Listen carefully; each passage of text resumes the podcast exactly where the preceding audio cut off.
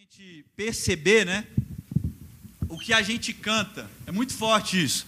O que a gente canta aí como as coisas vão se construindo. Deus é um Deus que ao criar o mundo e a criar o homem se depara com a sua separação, a separação do homem com Deus.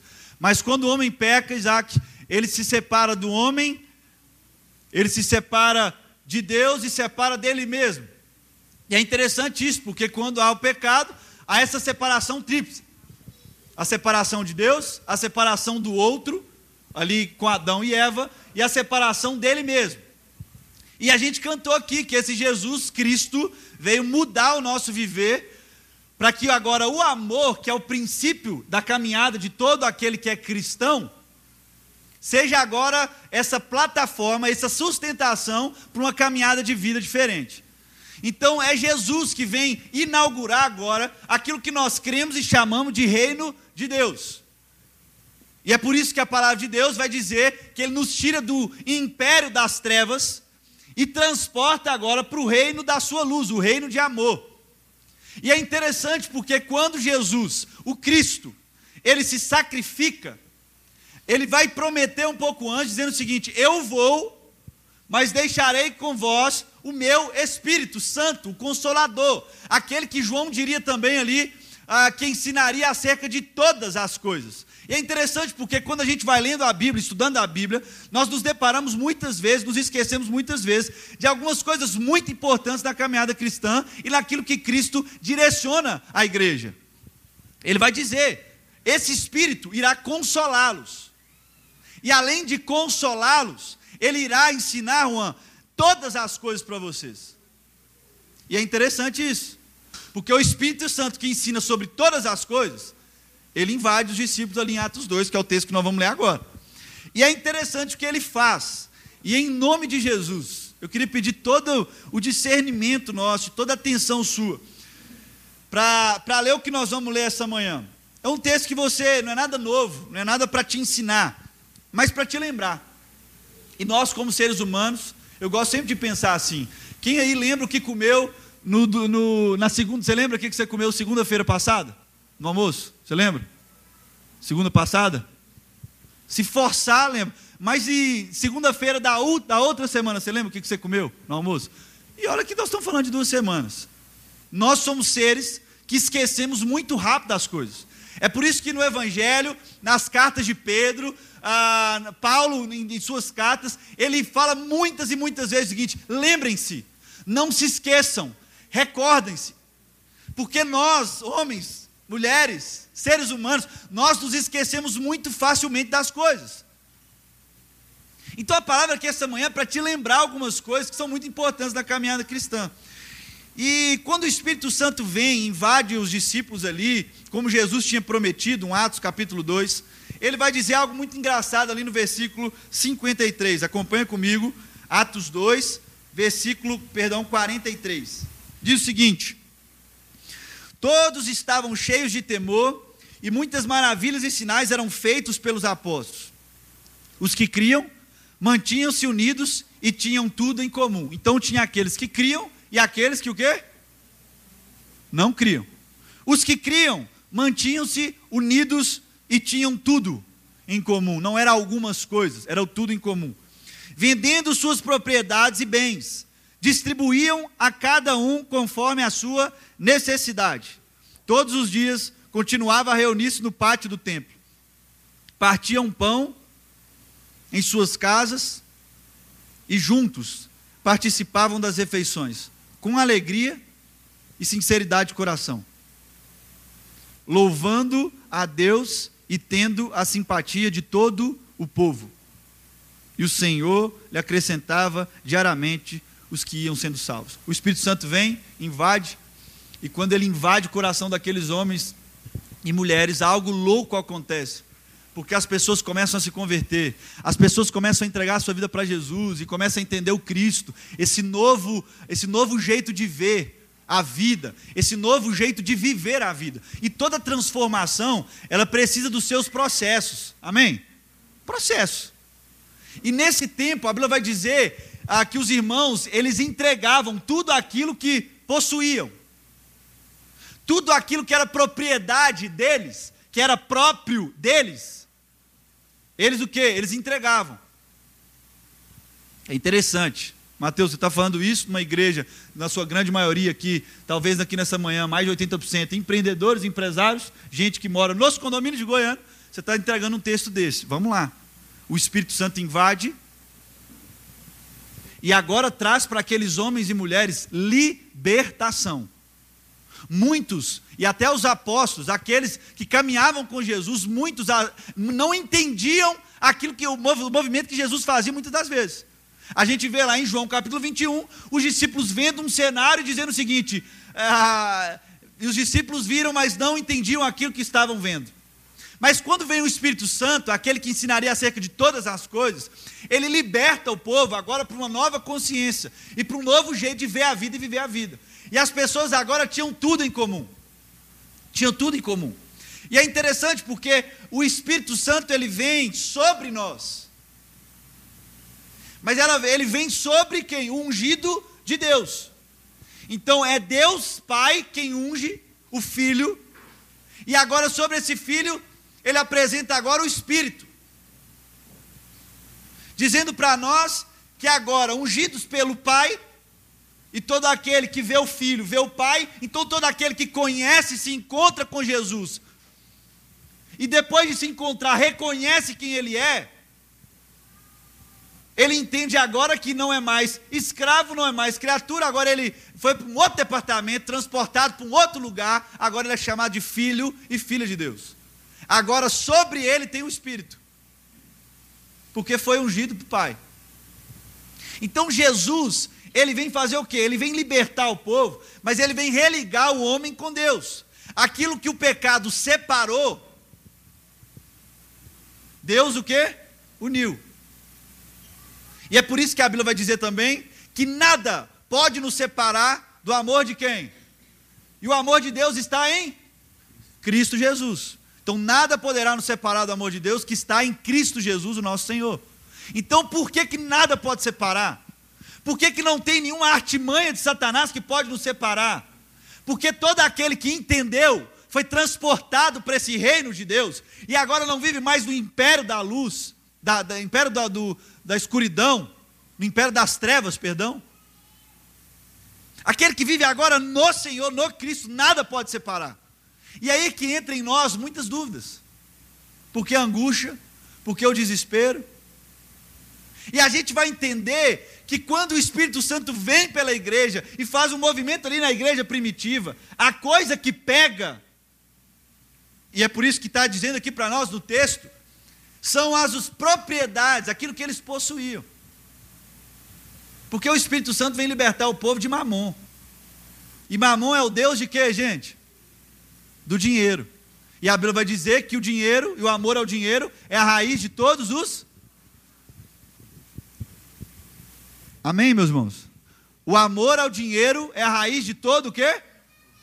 Então, se está estranho aí na sua família, está estranho na sua casa, está estranho nas relações, pode investigar. Porque a raiz de todos os males é o quê? Então investiga. Se é mal, se está osso, pode investigar. A raiz é o quê? É o dinheiro, é o amor ao dinheiro. Aí que está, é o amor ao dinheiro, não é o dinheiro. Muitas vezes a gente confunde isso. E às vezes, quando lemos um texto desse, falamos o seguinte: Ah, Mateus, está dizendo então que é para agora todo mundo dar o que tem, das casas, apartamentos, os carros, helicópteros, tudo, entregar tudo. Mas não é bem assim. Um Luiz fosse, não, não estou falando disso. Eu estou falando que o Espírito Santo vem libertar o povo do amor ao dinheiro. Eu ouvi certa vez de um, de um grande pastor, eu não vou citar o nome dele, porque senão você tem dificuldade com ele, você não vai conseguir me ouvir depois. Mas ele fala o seguinte: e eu não esqueço disso. Ele vai dizer o seguinte: ele vai dizer, você só possui, presta atenção nisso, você só possui aquilo que você pode entregar. Então você só possui aquilo que você pode desapegar. Aí isso você possui. Aquilo que você não consegue entregar, isso possui você. Vou repetir. Você só possui aquilo que você consegue entregar. Aquilo que você tem disposição para compartilhar, para repartir. Aquilo que você não consegue, isso possui você. Amém? Misericórdia, né? Viu?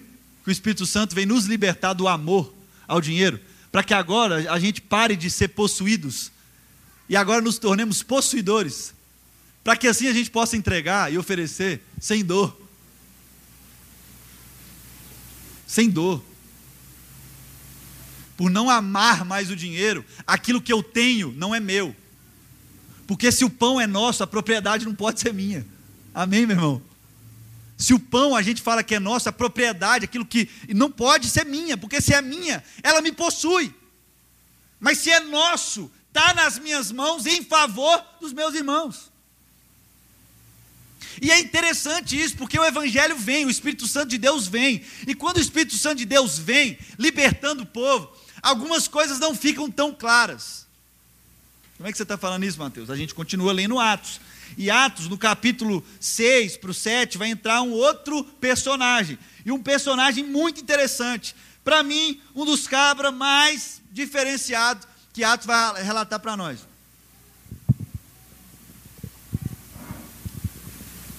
E esse cara se chama Estevão.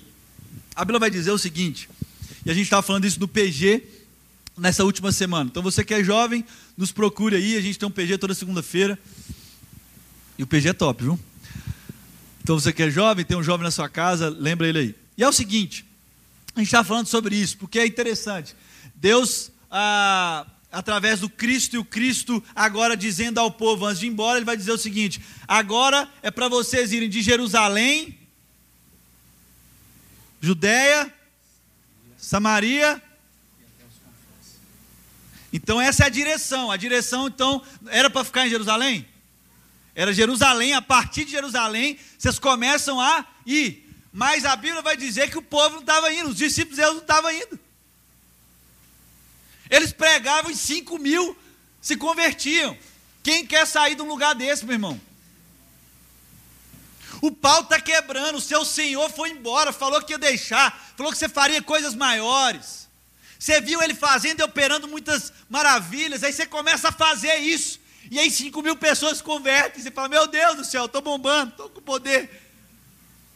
E aí você começa a ver, aí o Espírito Santo de Deus cai e vem sobre você, te invade, te liberta. Você vê aquele irmão rico entregando, você vê aquele que não tinha nada recebendo, e aquela coisa, todos tinham tudo em comum.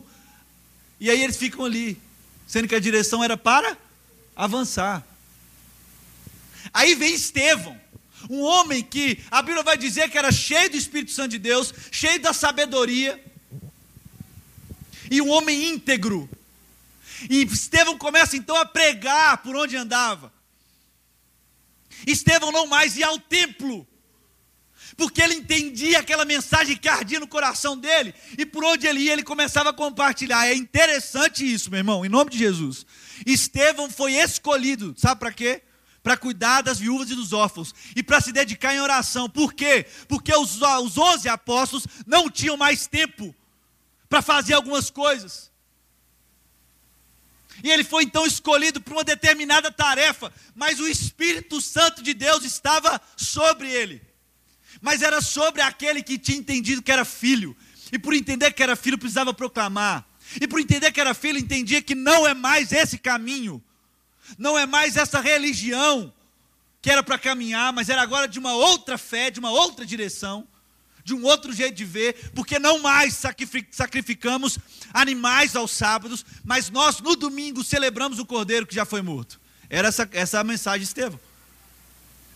Agora nós temos um Estevão queimando, inquieto, convicto, e por onde ele andava, ele proclamava. E a Bíblia vai dizer, até chegar ao ponto aí, você que deixou sua Bíblia aberta, até chegar ao ponto de Atos capítulo 6, 6 aí.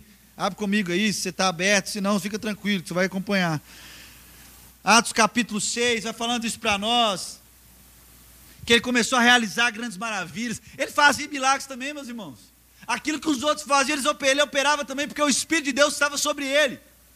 E a Bíblia vai dizer que então chegou um tempo, tempo ali no capítulo 6, ah, no versículo ah, 10 mais ou menos ali, vai dizer que eles não podiam resistir à sabedoria e ao espírito com que ele falava. Estevão falava com o espírito. Que espírito é esse, meu irmão? O Espírito Santo de Deus, que próprio Jesus prometeu que nos ensinaria acerca de. Então o Estevão só estava cumprindo aquilo que Jesus prometera. Agora eu falo com autoridade, não porque eu tenho poder, eu falo com autoridade porque é o Espírito em mim, é o Espírito Santo sobre mim. E é por isso que as pessoas, no versículo 15 do capítulo 6, vai dizer o seguinte: olhando para ele, todos que estavam sentados no sinédrio viram que o seu rosto parecia o rosto de um anjo. Olha isso. O jeito de Estevão viver, a posição que Estevão vivia, a forma com que Estevão falava, as pessoas olhavam para o rosto daquele cara e falavam o seguinte: tem um trem diferente nesse homem. Tem um negócio diferente. E é interessante, porque Estevão foi levado ao sinédrio. Estevão foi arrastado ao sinédrio. E a Bíblia vai dizer ah, que eles vão interrogar Estevão, porque estavam ensinando coisas diferentes. E nós estamos falando de um povo que estava ouvindo sobre Jesus aqui. Nós estamos falando, irmão, do sacerdote que oferecia sacrifício no sábado, mas tinha ouvido a mensagem da cruz e estava no culto também domingo, celebrando o Cordeiro Morto. E Estevão estava denunciando isso, e isso não está certo. Não é sobre isso. E as pessoas chegavam para ele, a Bíblia vai dizer no capítulo 7, versículo 1: Então o sumo sacerdote perguntou a Estevão: São verdadeiras estas acusações? Estevão vai começar o seu discurso dizendo: a isso, a essa pergunta, ele respondeu: Irmãos e pais, ouçam-me, o Deus glorioso, e ele começa então a pregar, meu irmão. Talvez se fosse eu e você no lugar de Estevão, nós estaríamos agora, Raulzão, justificando, dizendo: Eu não disse o que eles estão falando. O que eles estão falando sobre minha calúnia, o que eles estão falando sobre minha mentira, eu não disse isso. Mas Estevão, cheio do Espírito Santo, não tem mais tempo de justificativa. Agora tem uma convicção, uma palavra para liberar. Já que vocês me trouxeram aqui, agora vocês vão ouvir. Não é sobre essa direção. O Cristo, do, do o Cristo que nós queremos não vai por esse caminho. Nós caminhamos de, debaixo de uma outra direção. De outra direção. É interessante. É interessante porque Estevão, ele começa a pregar, ele começa a pregar, e a Bíblia vai dizer que o pessoal começa a ficar nervoso, começa a ficar nervoso, porque é isso que acontece, meu irmão. A verdade machuca, a verdade liberta. Ela machuca do ego, ela machuca ah, para quem está na escuridão, porque ela traz luz, ela traz incômodo, mas a verdade vai libertando. E se o coração não está aberto, isso traz repulsa, ódio. E já que o povo não podia matar Deus, já que aquele povo que estava ali não podia jogar pedra em Deus, não podia mais jogar pedra em Jesus, o Cristo lá na cruz, porque já tinha morrido, tinha ressuscitado e já não tinha nem mais o corpo dele. O que, que eles fizeram então? Arrastaram Estevão para fora da cidade e começaram a apedrejar Estevão. Que é isso que acontece? Quando a verdade vem, quando a luz vem e liberta, aquele que tem repulso, ele quer te matar, não porque você é muito ruim, mas é porque ele não consegue matar Deus. Ele não consegue apedrejar Deus. Ele não consegue apedrejar aquele, aquele redentor. Ele não consegue mais apedrejar aquele que falou e disse. Então ele te apedreja. E a Bíblia vai narrar, para mim, uma das cenas assim, para a gente entender. É só Jesus e Estevão que fala isso na morte. Se você quer falar, então, você decora aí para na sua morte você falar igual eles. Amém? É só Jesus e Estevão que diz o seguinte: Olha o versículo 54, capítulo 7. Ouvindo isso, ficaram furiosos e rangeram os dentes contra eles. Mas Estevão, cheio do Espírito Santo, levantou os olhos para o céu e viu a glória de Deus. E Jesus em pé, à direita de Deus, e disse: Vejo os céus abertos e o filho do homem em pé à direita de Deus. Versículo 57. Mas eles taparam os ouvidos e, dando os fortes gritos, lançaram-se todos juntos contra ele. Arrastaram-no para fora da cidade e começaram a apedrejá-lo. As testemunhas, versículo 59, enquanto apedrejavam Estevão, este orava. Olha esse cara cheio do Espírito Santo de Deus. Olha esse cara íntegro. Olha Estevão. Ele, enquanto eles apedrejavam, Estevão orava, dizendo o seguinte: Senhor Jesus, recebe o meu espírito. Então caiu de joelhos e bradou, dizendo o seguinte: Senhor, não os consideres culpados deste pecado. E tendo dito isto, o que, que acontece? Ele adormece. Morreu. Foi embora, acabou. Um homem de Deus, cheio de Deus, vai dizendo para o povo o seguinte: não é sobre o templo, não é sobre essa direção, nós somos chamados para um outro lugar. E a gente pode se perder nisso. nisso. E a Bíblia vai dizer que aqueles líderes, para calar essa voz, porque até onde estava indo dava para segurar, dava para ir transformando, dava para ir renovando. Mas agora Estevão estava dizendo sobre uma outra direção. E é interessante porque com o apedrejamento de Estevão, a coisa começa a acelerar. E agora os discípulos de Deus, de Jesus, começam o quê? A ir para a Judéia, a ir para Samaria, a ir para os confins da terra. Mas é interessante porque ali em Atos, capítulo 7, que a gente acabou de ler no versículo 58 aí, vai dizer que tinha ali diante, diante a multidão um jovem chamado Saulo. Quem que é esse jovem chamado Saulo, meu irmão? Paulo. Então, olha como é que o nosso Deus, como Paulo Júnior gosta sempre de dizer, olha como é que o nosso Deus é pedagógico. Olha a pedagogia de Deus diante do homem, cheio do Espírito Santo de Deus, com a mensagem de um divórcio desse lugar de templo, para dizer que esse Cristo queria habitar nos nossos corações, e agora não seria demandas, mas trabalharíamos diante daquilo que é convicção do nosso coração. Olha o que, que acontece, está ali aquele que iria proclamar até o seu final, até o final da sua vida, Paulo. E as vestes de Estevão são colocadas aqui, ó, do lado dos seus pés. É como se Deus. É muito louco isso. É como se Deus estivesse dizendo para Saulo o seguinte: é, você não está entendendo, não. Mas o mesmo Espírito que está sobre Estevão, que você está vendo aí, você que está perseguindo, você que talvez jogou uma pedra, você mesmo, Saulo, você não vai entender, não, mas eu estou deixando as vestes, a capa, a roupa daquele que morreu pelo meu nome e aquele que morreu me vendo. Aquele que morreu me vendo. Aquele que morreu dizendo o seguinte: perdoa, porque eles não sabem o que fazem. Eu entendi o teu evangelho, o teu espírito está sobre mim. Nada mais me possui. O que eu tenho eu já entreguei. E o que eu tenho eu estou entregando agora. Se arrependam. Aí vem para Paulo. É interessante isso. É interessante porque é, é, Saulo que vai ser pegado ali pelo Espírito, né? e, e, o próprio Jesus aparece para ele dizendo o seguinte: eu, eu sou eu mesmo. Sou eu, você perseguir. Eu vim te encontrar. Talvez os outros apóstolos ali mais tranquilos, pregando, 5 mil pessoas, gente, convertendo. Se tem 5 mil pessoas convertendo, você fica mais poderoso. não te matar assim, tem 5 mil pessoas ali. Ah. Agora Estevão não, Estevão foi para a rua, Estevão foi para o pau mesmo. É Jesus dizendo o seguinte: ó, Estevão estava certo. É esse espírito que eu quero. É esse coração de discípulo de discípulo que eu quero. Vai entrando. Vai revelando. Seja um homem e uma mulher íntegra. Não possua, não deixe que nada te possua. Mas entregue aquilo que você tem. É interessante isso, né? Nós não temos talvez muitos servidores públicos aqui, mas nós estamos perto de Brasília, que tem muito. Eu, quando conheci Brasília, apaixonei por Brasília.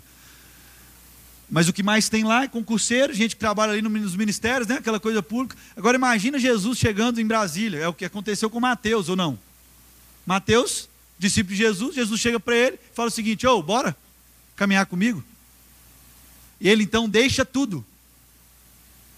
A Bíblia fala isso. Mateus, que tinha um emprego assim diferenciado naquela época, ele deixa tudo e vai seguir Jesus. Pensa Mateus liderando uma igreja que, que ele ia ensinar? Pedro, vamos para Pedro, discípulo de Jesus aqui. Pedro, caminhava com Jesus ali, via Jesus operando os milagres. A Bíblia vai dizer que Jesus curou a sogra de Pedro. Então, Pedro já conhecia Jesus. E quando chega ali em Lucas, ali no capítulo 2, 3, vai narrar isso para nós. Quando Jesus chega para ele e fala o seguinte: Ei, é, tem como você me ajudar aqui? A Bíblia vai dizer que ele passou a madrugada inteira sem pegar nada, lembrando, numa região onde tinha muito peixe. Eu aprendi a pescar no Araguaia ano passado, né, amor? Aprendi a pescar no Araguaia ano passado, meus irmãos. Quem é bom de pescaria aí? Quem é bom? Pode levantar a mão, os bons de pescaria mesmo. Amém. Eu não sou, eu não sou tão bom, mas estou melhorando. E eu estou melhorando mesmo. Eu peguei uma dourada desse tamanhozinho aqui, na última vez no Araguaia. Mais ou menos desse tamanhozinho, uma, uma douradinha, que era meu sonho pegar uma dourada. Mas ali era diferente, aquela região. Tinha muito peixe, era muito peixe. E a Bíblia vai dizer que naquela noite, num lugar de muito peixe, eles não pegaram nada. E aí chega Jesus e fala o seguinte: oh, tem como você me ajudar, levando o barco ali no meio, para eu poder falar para o povo que está aqui na praia. Pedro já conhecia Jesus, já sabia do ministério de Jesus, sabia que ele tinha curado a sogra dele. Ah, te ajuda aí. Arrasta o barco, Jesus prega, volta. Jesus chega para ele e fala o que com ele? Falou, oh, tem peixe aí? Ele fala: não tem não. Essa história que você já conhece, meu irmão, mas eu estou te lembrando. Jesus chega para ele e fala o seguinte: vá para onde as águas são mais profundas e lance as redes do lado direito. Pedro olha para Jesus e fala: Mestre, nós passamos a madrugada inteira, nós não pegamos nada. No melhor horário, nós não pegamos nada. Está querendo dizer para nós que nesse horário vai dar bom. Mas ele vai dizer o seguinte: ele não tem coragem de falar isso, mas ele fala o seguinte: Mestre, já que és tu que está mandando, esse que curou minha sogra, tem poder, que está falando aí, o pessoal arrasta, aquela coisa toda, já que és tu que está falando, eu vou. E ele vai, quando lança a rede, muito peixe. Vocês lembram dessa história, né? A vai dizer que Pedro volta, o que, que ele faz? O primeiro movimento? Ele se lança na areia e diz o que para Jesus? Afasta-te de mim, porque eu sou pecador. Ele entendeu. Conhecia Jesus, mas agora entendeu o movimento de Jesus. É Jesus entendendo, é, explicando para ele, meu irmão, o seguinte: ó, você tem o barco, bom, você tem a rede boa, mas o peixe quem tem é quem? Então é Jesus lembrando para Pedro, e aqui nós estamos falando de um discípulo como Mateus, que já tinha um emprego estabilizado, um empresário de sucesso, que é, que é Pedro. E é Jesus dizendo para Pedro o seguinte: você acha que quem dá o sustento é quem ao final? É dizendo o seguinte: você pode ter o barco bom, a rede boa, mas quem tem o peixe sou eu. Agora vai e lance a rede do lado direito porque sou eu que te sustenta. É como Jesus estivesse perguntando Pedro: você acha que quem sustenta o universo é quem? É o mesmo Deus dizendo para Jó, dizendo o seguinte: Jó, onde você estava quando eu criei o universo? Você está preocupado com Deus? Onde você estava quando eu criei o universo? Deixa comigo, é eu que sustento. E é o um entendimento, meu irmão, daquilo que a gente precisa perguntar, tá bom. Vivendo isso, o que é que Pedro, assumindo uma igreja, o que é que ele ia ensinar? O que é que Pedro ia ensinar? O que é que Pedro ensinaria? Então a igreja. Sabe o que que Pedro ensinaria? Sabe o que que Mateus ensinaria? a forma como eles viveram. Então perguntavam para ele: "Oh, isso aqui". Pedro agora podia dizer: "Quando eu caminhava com Jesus, certo dia aconteceu que eu estava confiando na minha própria mão. Mas o Cristo que eu estou te ensinando aqui me ensinou que é Ele que é o dono do universo que é Ele que sustenta o universo. E é Ele que iria me sustentar. Quando eu achei que eu poderia sustentar minha casa com meu esforço, Ele veio me lembrar que quem sustenta minha casa era Ele. E é por isso que eu larguei tudo para seguir. É por isso que Mateus poderia ensinar, dizendo: Eu estava estável, eu estava muito bem, mas quando eu me encontrei com Jesus e com o Mestre, eu estou ensinando para vocês agora, eu deixei tudo porque eu entendi que nele, que o tudo estava nele. E aquilo que eu achava que era tudo meu não era mais nada. Só pode dizer isso quem já entendeu que não é mais possuído pelas coisas que tem, mas agora possui e pode entregar sem dor. As pessoas só vão conhecer o Cristo do Evangelho, o Cristo por qual Estevão morreu, meu irmão, através da minha vida da sua vida, quando nós começarmos a ensinar aquilo que nós já passamos com Jesus. Se eu e você não estivermos prontos para entregar tudo o que temos, porque não mais possuímos isso, porque isso mais não nos possui, nós não iremos contar as histórias daquele que pode transformar a nossa vida. E aí, meu irmão, você se engana, nós não poderemos mais cantar dizendo: Jesus Cristo mudou o meu viver. Porque Cristo muda o viver daquele que tinha, daquele que achava que tinha, mas era possuído por aquilo. Mas agora, através de Jesus, de um encontro, de uma transformação de mente, agora entrega tudo que tem. Eu não estou te dizendo para você vender sua mansão, sua casa, seu carro, não estou dizendo isso. Eu estou dizendo que a sua mansão, o seu carro, o seu negócio, ele precisa ser de Cristo, não o seu. Porque se for de Cristo, está tudo certo. Você pode ser um bilionário, está tudo certo. Mas precisa ser de Cristo. Porque se for seu, nós vamos ter um problema aqui. Amém? Ou a gente entrega, ou a gente é possuído. E o que o Espírito Santo de Deus quer nos levar é para ser esse lugar. Eu já encerro, já vou te entregar, viu? Já, tô, já passei do meu tempo. Mas é porque isso é muito forte, meu irmão. É muito forte, Raul. A gente pensar que Pedro vai nos ensinar que nós somos agora pedras vivas. Não tem mais valor nisso aqui, meu irmão. E eu acho o máximo. E o Raul, eu com a minha história, o Raul com a história dele, de, de tantas outras congregações. E não é aqui num ato de comparação, mas é o choque que a gente já conversou quando a gente entrou nessa comunidade. Naquilo que é testemunho naquilo que é forte, uma comunidade de paredes simples, para ensinar para nós que quem constrói templos é homens. Mas para lembrar aquilo que Pedro nos ensinou, nós somos agora pedras vivas. E Deus habita em casa viva, não em prédio morto. Amém? Então Deus habita em casa viva, porque Ele construiu. Então é por isso que a Bíblia vai dizer que ele não habita em templos feitos por mãos de homens. É por isso que ele está falando isso. Então a minha oração, e nós vamos continuar aqui, né? A minha oração é que nós possamos ser essa pedra viva, essa igreja, este lugar. Por que eu estou falando de pedra viva, de igreja? Porque é aquilo que a gente leu em Atos 2. Essa igreja que tinha tudo em comum, porque foi liberta daquilo que possuía a pessoa. Talvez você está nessa manhã aqui e aquilo que você tem te possui. Sua empresa, seus negócios. Mas a nossa oração e o Evangelho é um caminho para que você agora diga: não é meu mais, é de Cristo.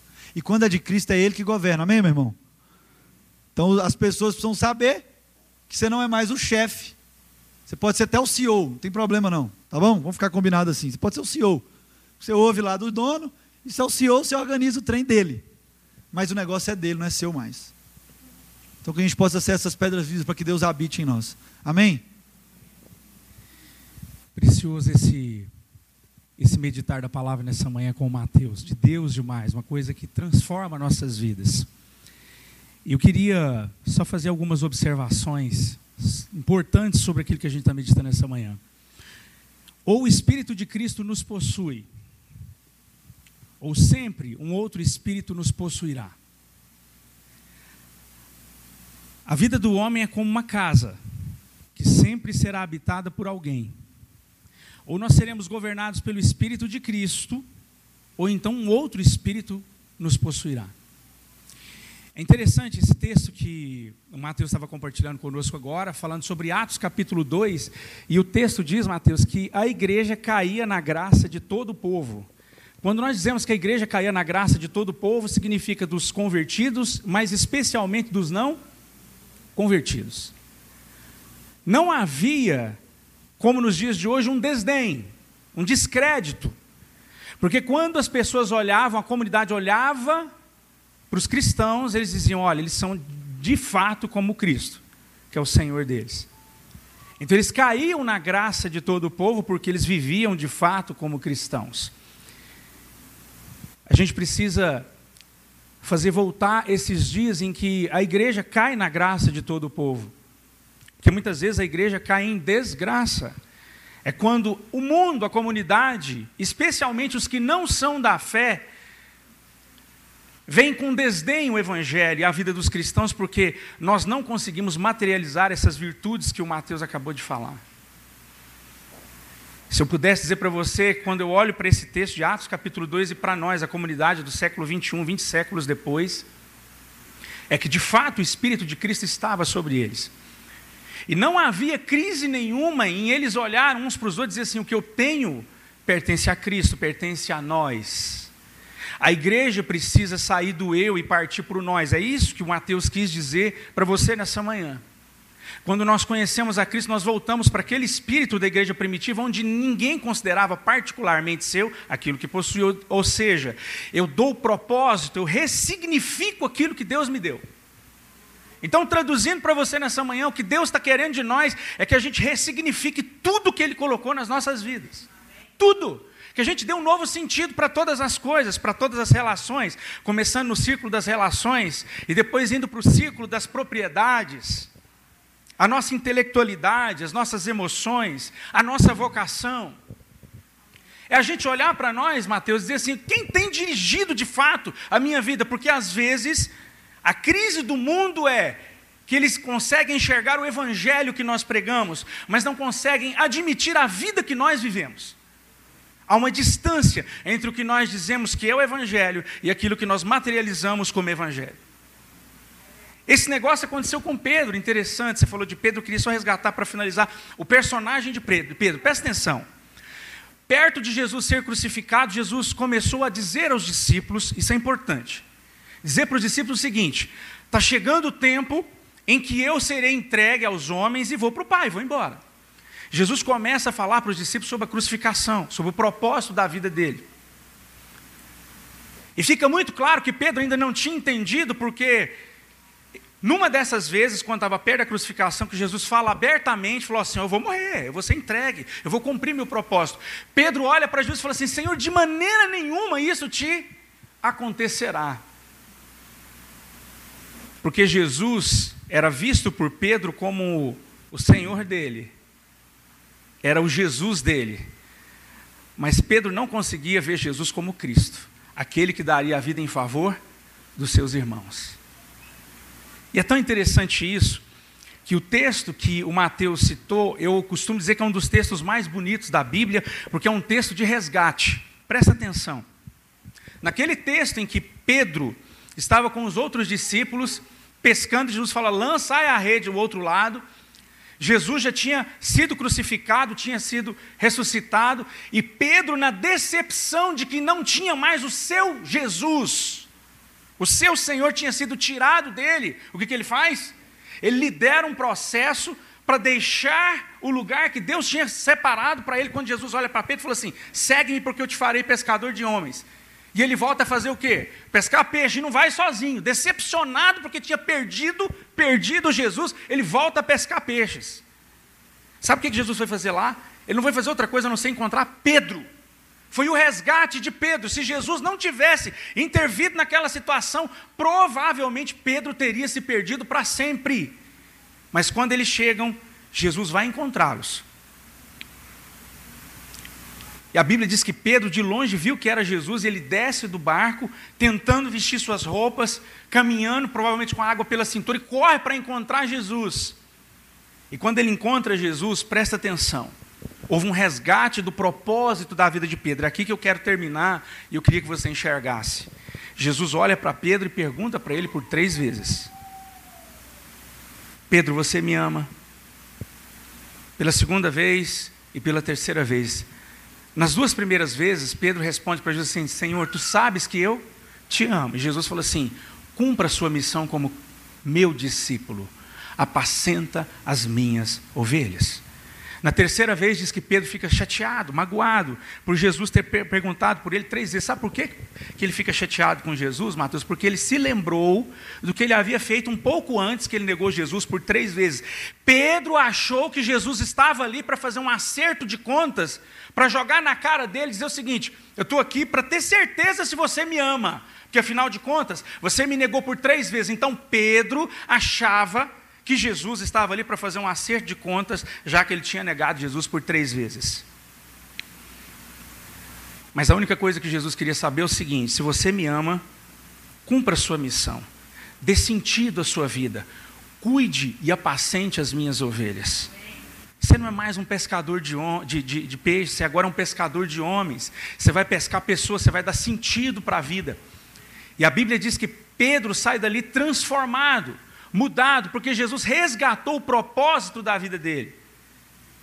Muitas vezes na caminhada nós somos como Pedro, a gente volta a pescar peixes.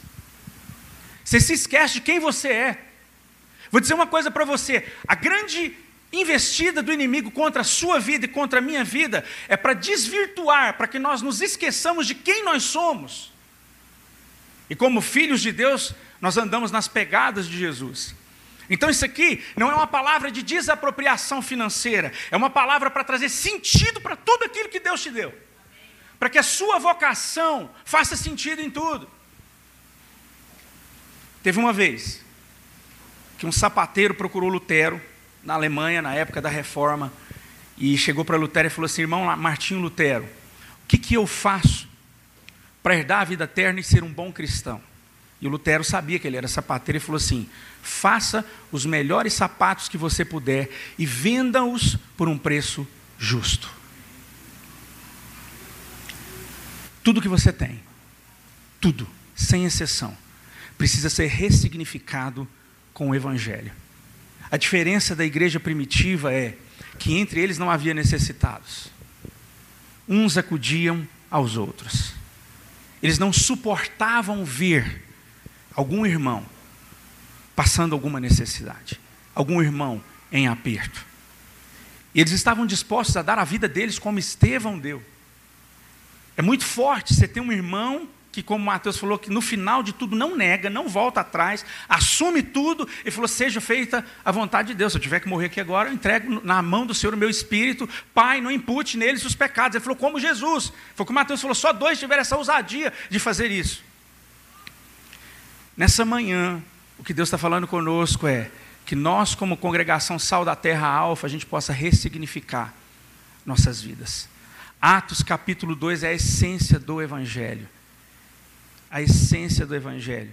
Mas eu queria lembrar você, já estamos terminando, que o Evangelho é algo endógeno. O Evangelho é de dentro para fora.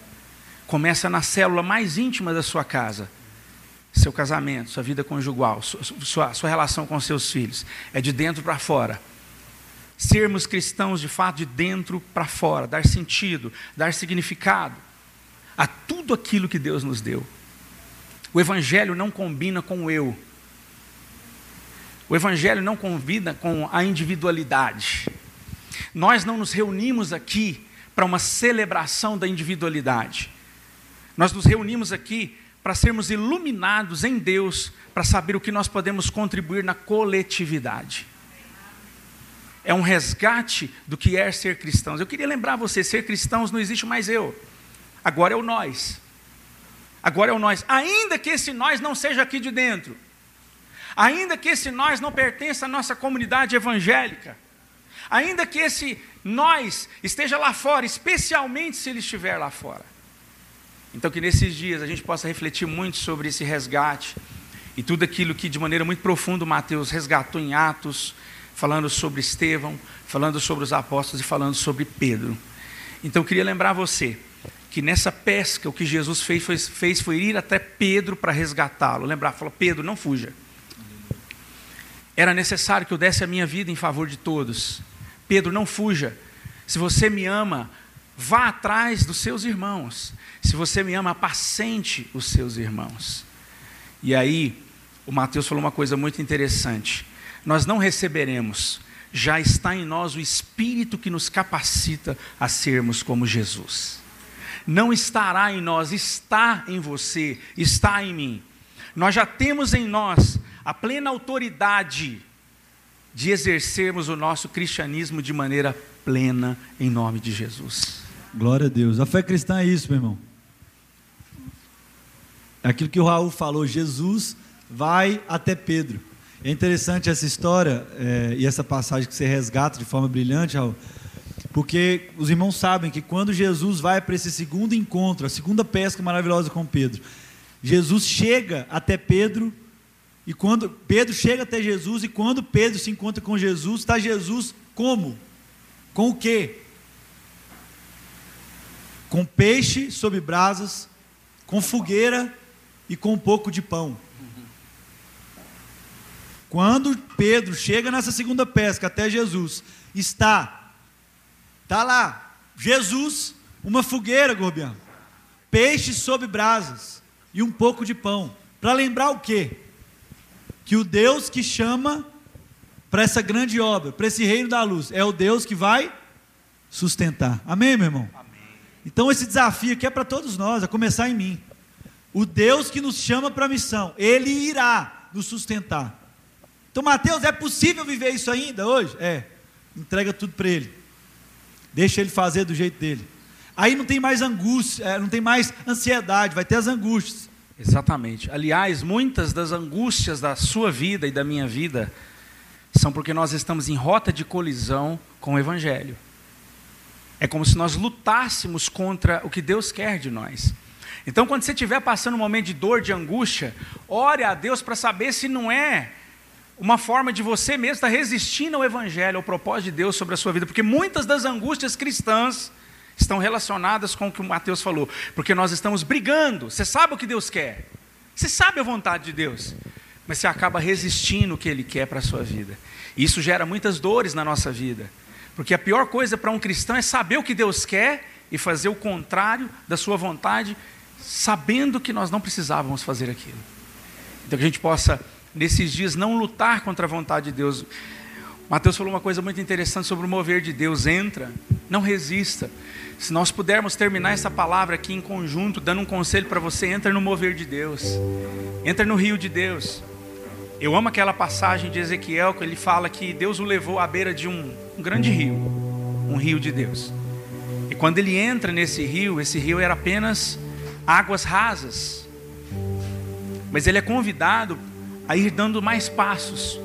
Então as águas começam pelos tornozelos, depois pelos joelhos, pelos lombos, e aí ele diz assim: até que era um rio que não se pode passar, que não se pode atravessar. Não lute, ceda, se renda. Esse é um tempo de rendição àquilo que